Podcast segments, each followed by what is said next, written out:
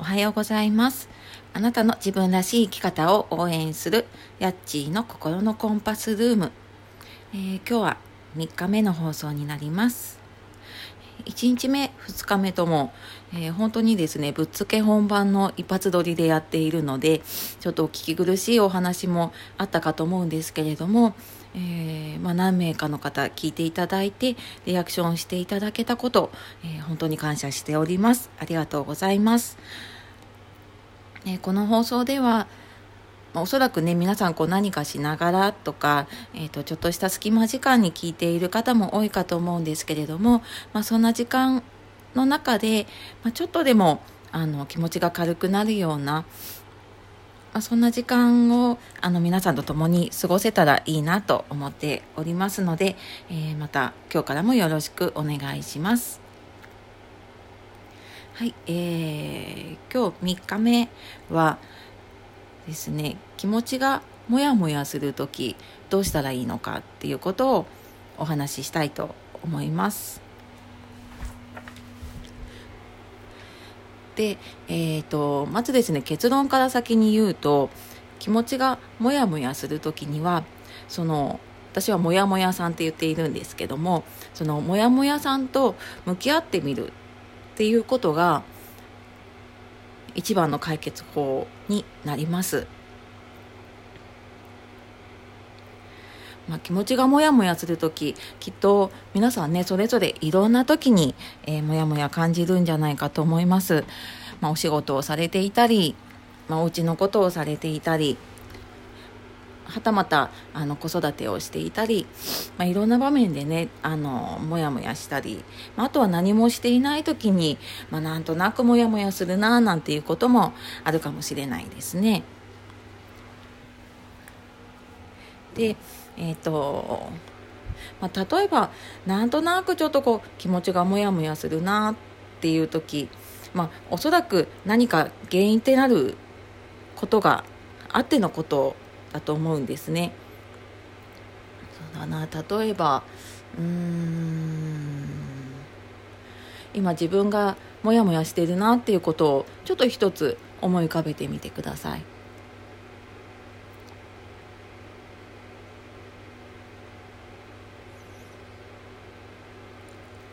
はいえーとまあ、私の場合だとですね、えー、ちょっと今ブログを開設しようとしてやっているんですけれどもなかなか思うようにご作業が進まなくて、えーとまあ、ちょっとイライラも入りながら、まあ、ちょっとこうもやもやとこれからどうしていこうかなって思っている、まあ、そんなものがあります。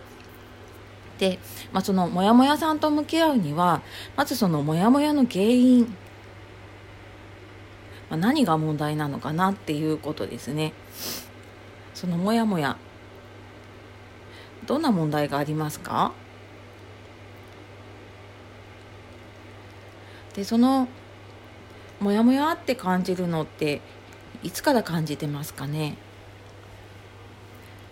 まあ、今なんとなくモヤモヤしたっていう方もいれば、まあ、結構前からうんなんかこのことを考えるたびにモヤモヤしてたなっていう方もいるかもしれません。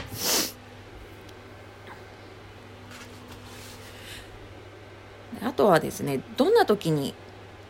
そのモヤモヤしますかね？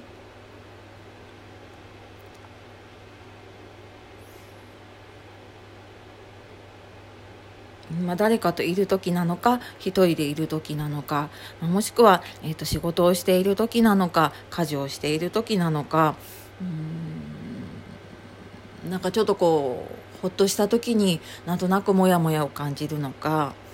まあ、どんな時にモヤモヤするでしょうかね。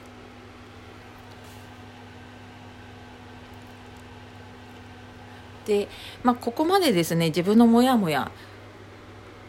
ちょっとあのその原因と向き合ってみる、まあ、いつからなのかどんな時にそういうのを感じるのかなっていうのを、まあ、ちょっと思い浮かべた後にその今自分がモヤモヤってなっている問題どんなふうに問題なんでしょうね。うん、その問題は、えー、あなたにとってどのように問題になってますか？まあ、なかなかね言葉にならないからモヤモヤしているっていうのもあるので、まあ、そこをあえてちょっと言葉にしてみるっていうことも、まあ、一つね解決に向かうようになるのかなと思うんですが、うん、その問題、まあ、私の例えばちょっとブログの作業が進まないっていうのがどのように問題なのかって考えた時にうんまあ自分が目標としている日にちがあって、まあ、そこにちょっと間に合わないんじゃないかっていうねちょっと自分への苛立ちみたいな、まあ、そんなのがあったりします。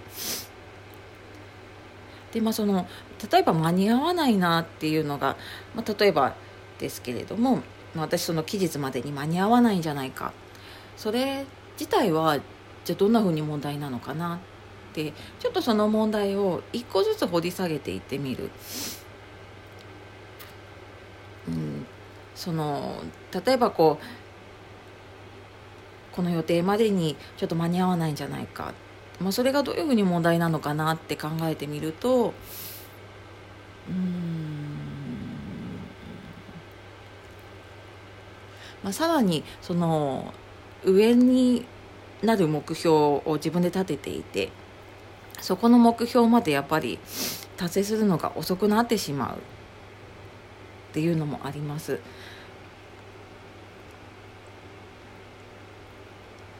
私の場合はそんな感じなんですが、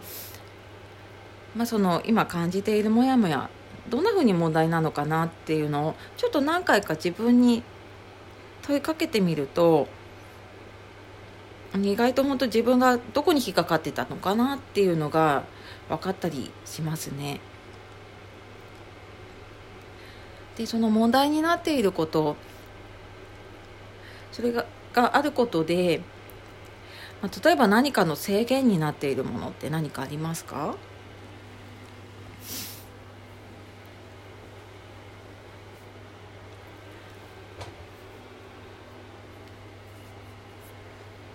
例えばその、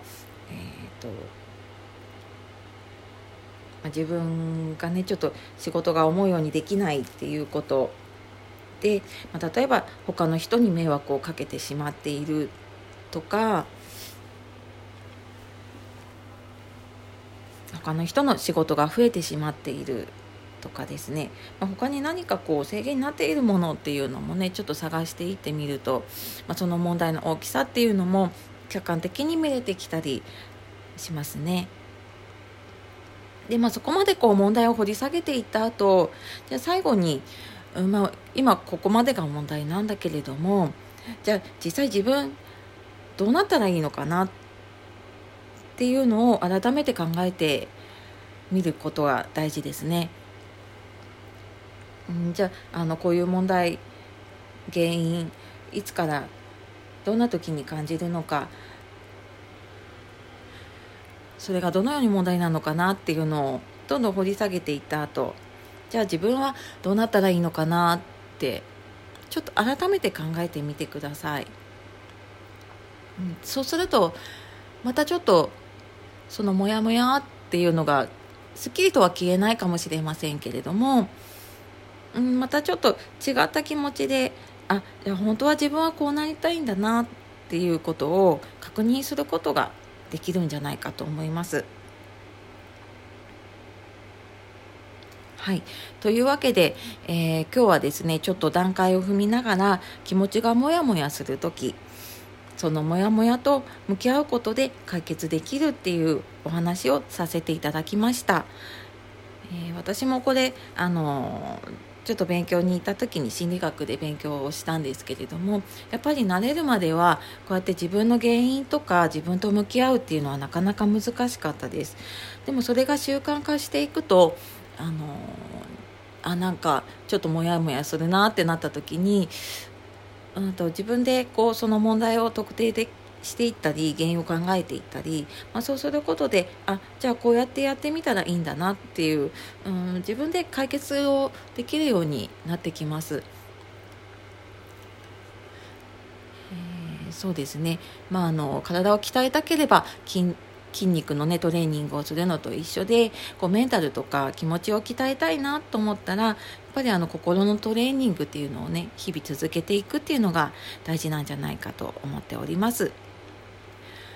はい。というわけで、えー、まだまだ3日目。ちょっと皆さんに満足するお話が、えー、お届けできていないかもしれないんですけれども、えー、私なりにあの皆さんの気持ちが軽くなるお手伝いをさせていただければと思っております。最後まで聞いていただいてありがとうございます。やっちーの心のコンパスルームでした。さようなら。